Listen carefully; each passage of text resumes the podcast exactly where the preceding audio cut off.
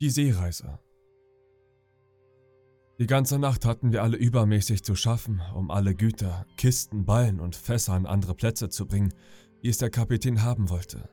Dabei kamen stets viele Besucher an Booten an, Herr Blandley und andere. Es waren Freunde und Bekannte des Barons, die eine glückliche Reise und frohe Wiederkehr wünschten. Im Admiral Benbow musste auch gearbeitet werden, aber da war wohl doch nicht halb so viel zu tun wie hier. Und trotzdem, es war doch schön, als kurz vor Tagesanbruch die Pfeife des Bootmannes ertönte, die die gesamte Mannschaft in das Gangspil riff. Ich vergaß meine Müdigkeit und erwartete mit Begeisterung die große Sache, die uns wie eine Erlösung von so mancher Plackerei vorkam. Da erscholl das scharfe Kommando und dann wieder die Pfeife des Bootmannes. Die Männer gingen an ihre Plätze am Gangspill und die Schiffslaternen beleuchteten alles. Nun, Bratrost, rief einer, mit Musik geht's besser, stimmt ein Vers an. Nimm den alten, rief ein anderer.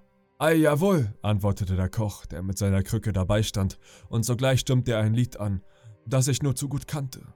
15 Mann auf des toten Kerls Kiste, yo, ho, und ne Bohlum.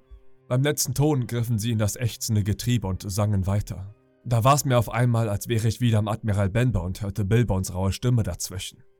Bald hob sich der Anker triefend aus dem Gewässer, bald ging er an Bug.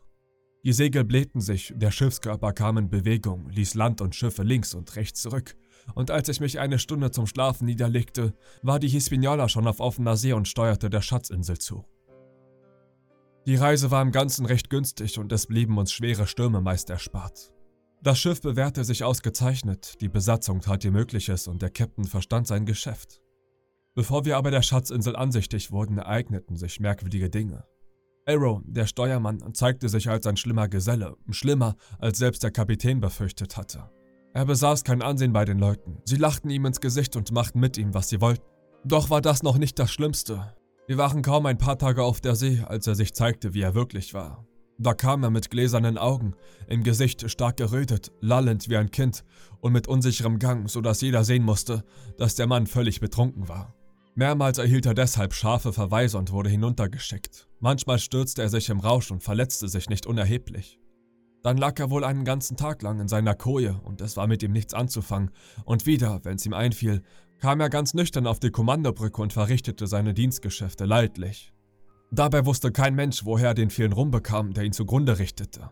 Das war ein Schiffsgeheimnis. Überlauerten ihn wohl und spürten ihm nach, doch vergebens. Fragte man ihn, wenn er betrunken war, woher er seinen ganzen Rausch bezogen hatte, so lachte er nur, und wenn er nüchtern war, so behauptete er dreist, dass er nur Wasser trinke. Als Schiffsoffizier war er deshalb nichts wert und er übte auch durch seine Lebensart einen schlechten Einfluss auf die Mannschaft aus. Und jedermann war überzeugt, dass er sich früher oder später durch seinen Laster zugrunde richten würde. Es wunderte sich auch niemand oder war darüber traurig, dass er in einer stürmischen Nacht verschwunden war. Eine Sturzwelle hatte ihn erwischt und auf Nimmerwiedersehen in die Tiefe gerissen. Über Bord, sagte der Kapitän zu dem Baron und dem Doktor. Nun, meine Herren, das erspart uns die Mühe und den Verdruss, den Lumpen in Eisen zu legen. Nun waren wir freilich ohne einen Steuermann und es blieb nichts übrig, als einen aus der Mannschaft auf diesen Posten zu berufen. Der Bootsmann Jakob Andersen schien dazu am geeignetsten, und obwohl er seinen alten Titel beibehielt, wurde er zum Lückenbüßer gemacht. Anderson half also aus und hielt oft Wache, aber nur bei günstigem Wetter. Auch der Bootsführer, Israel Hans, war ein aufmerksamer, williger und wohlerfahrener Mann, dem man im Notfall alle möglichen Posten und Ämter übertragen konnte. Er war ein besonderer Freund vom langen John Silver, den die Matrosen Bratrost nannten. Der war und blieb eine Hauptperson auf dem Schiff. Für gewöhnlich trug er seine Krücke an einer starken Schnur, die um seinen Nacken geschlungen war, um dadurch die Hände frei zu bekommen. In der Kombüse half er meist so, dass er die Krücke an die Wand stemmte und sich darauf stützte. Mochte das Schiff nun schaukeln oder schlingern, wie es wollte, er hatte seinen festen Stützpunkt und konnte alle seine Arbeiten verrichten. Genauso gut, als wenn er auf festem Land gewesen wäre. Seltsamer noch sah es aus, wenn er sich auf längeren Strecken bewegen wollte. Es war eine Leine straff gezogen worden, an der er sich halten konnte. Dann schleifte er die Krücke hinter sich her. Des langen Johns Ohrringe nannten die Matrosen diese seltsame Hilfe aber er kam dadurch so geschwind von der einen Stelle zur anderen wie kaum ein anderer mit gesunden Gliedern. Dennoch gab es einige von der Mannschaft, die wohl früher mit ihm gefahren waren und erklärten, dass sie nicht ohne Bedauern diesen Zustand zu sehen vermochten. Das ist keiner von der Dutzendware, sagte einmal der Bootsführer zu mir, als auf Brathaus die Rede kam. Der hat in seinen jungen Jahren eine gute Schule durchgemacht und kann wie ein Buch reden, wenn es ihm gefällt. Und tapfer ist er, alle Wetter. Ein Löwe ist nichts gegen ihn. Ich habe einmal gesehen, dass er ihrer vier mit den Köpfen zusammenstieß, dass es krachte. Und dabei war er ohne Waffe. Die ganze Schiffsbesatzung achtete ihn und leistete ihm Gehorsam. Er hatte aber auch die Gabe, zu jedem in besonderer Weise zu reden, so wie es dem Angeredeten eben gefiel, und es gab auch keinen darunter, dem er nicht gelegentlich eine Gefälligkeit erwies. Mir gegenüber blieb er unverändert gütig und freute sich allemal, wenn ich ihn besuchte. Seine Küche hielt der Spiegel blank, das Geschirr hing mit großer Sauberkeit an den Wänden und so blitzten auch alle Geräte, die man in der Küche brauchte. In einer Ecke hatte er den Käfig mit dem Papagei angebracht. Komm her und mach ein Schwätzchen mit dem alten John. Ich wüsste keinen, den ich lieber sehe als dich, mein guter Junge. Setz dich und lass dir Neuigkeiten erzählen. Hier ist Captain Flint. Ich nenne nämlich meinen Vogel Captain Flint, nach dem berühmten Seeräuber. Und Captain Flint soll prophezeien, was bei unserer Reise herauskommt. Was sagst du, Captain? Sogleich antwortete der Papagei. Dublonen, Dublonen. Immerzu rief er. Dublonen. Sodass John ein Taschentuch über den Bauer werfen musste, damit er den Schnabel hält. Dieser Vogel, sagte er, ist etwa 200 Jahre alt. Das will bei einem Papagei nicht viel besagen, denn die meisten sterben überhaupt nicht. Der hat viel erlebt, viel Schlechtigkeit gesehen und nur der Teufel kann in diesem Punkt größere Erfahrung haben. Der ist in Madagaskar gewesen, in Malabar, in Surinam, in Providence und Porto Alegre. Und alle diese Fahrten machte er mit Wilmore, dem berühmtesten aller Seeräuber. Er war dabei, als sie die zerschossenen Silberschiffe bargen und hat ja gelernt, Dublonen zu schreien. Ein Wunder ist das nicht. Sie fürchten damals eine Unmenge heraus. 350.000. Er ist dabei gewesen, als Wilmar den Maharaja von Indien vor Goa erntete. Und das ist lange her. Sehr lange. Und dabei sieht er aus, als wäre er erst ein paar Wochen alt. Nicht wahr, Captain? Du hast schon oft Pulver gerochen.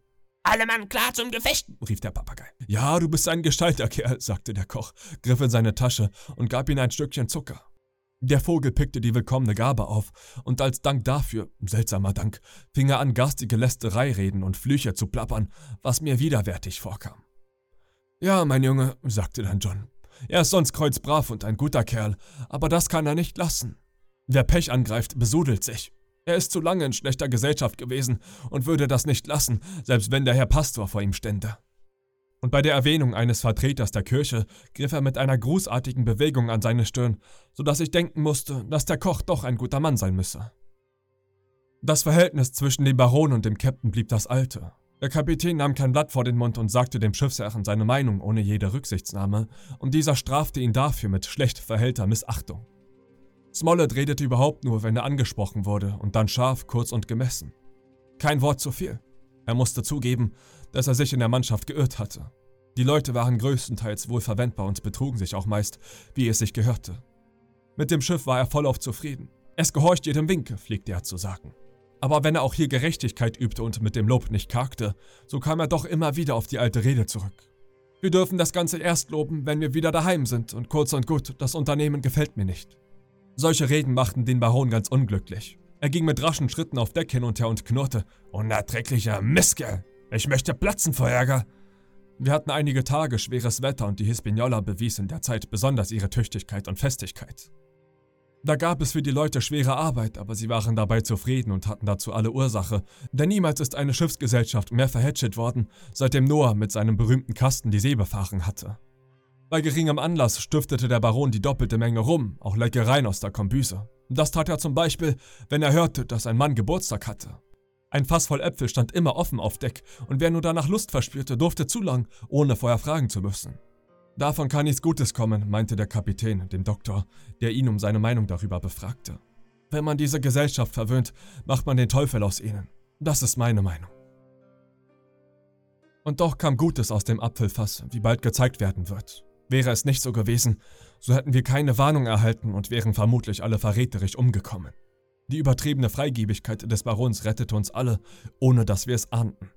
Wir waren in der Nähe der Schatzinsel, wo genau das darf ich nicht sagen, und nach der Berechnung des Kapitäns musste dieser Nacht, spätestens am anderen Morgen, das ersehnte Land in Sicht kommen. Wir hatten SSW, eine leichte Brise und ruhigen Wellengang. Die Hispaniola schaukelte gemächlich und nur mäßig brandete der weiße Gicht vor ihrem Bug. Die Leute waren den ganzen Tag über in bester Stimmung gewesen. Sie freuten sich alle auf das Ende des ersten Abschnittes unseres Abenteuers. Nach Sonnenuntergang, als ich meine Arbeit beendet hatte, begab ich mich in meine Koje, um zu schlafen. Da kam mir der Einfall, dass es doch schön wäre, wenn ich einen Apfel hätte, um vor dem Einschlafen noch etwas zu knabbern. Ich ging also wieder aufs Deck und suchte das große Fass. Es war dort oben alles ruhig und friedlich. Die Wache stand am Bug und blickte unentwegen nach der Insel, die sich bald zeigen müsste. Ich kam zu dem Fass und sah, dass es fast leer war, sprang hinein und machte es mir darin nur so bequem wie möglich, fand auch dann, was ich suchte. Nun weiß ich nicht, ob ich durch das sanfte Schaukeln des Schiffes gewiegt und weil ich auch müde war, darüber einschlief oder nahe dabei war einzuschlafen. Jedenfalls wurde ich völlig munter, als ein schwerer Mann herzukam und sich hinsetzte. Das Fass, das er als Rückenlehne benutzte, dröhnte unter dem Gewicht seiner starken Schultern. Mein erster Gedanke war herauszuspringen, doch da fing der Mann an zu reden und ich erkannte sogleich John Silvers Stimme. Demnach waren auch noch andere Leute zugegen. Silver redete, und als ich nach ein paar Sätzen wusste, wovon er sprach, hätte ich um keinen Preis diesen Schlupfwinkel verlassen mögen. Ich lag da, zitternd und lauschend, in großer Furcht, doch auch von Neugier beherrscht. Aus diesen wenigen Worten erfuhr ich, dass das Leben aller guten Menschen an diesem Bord alleine von mir abhing.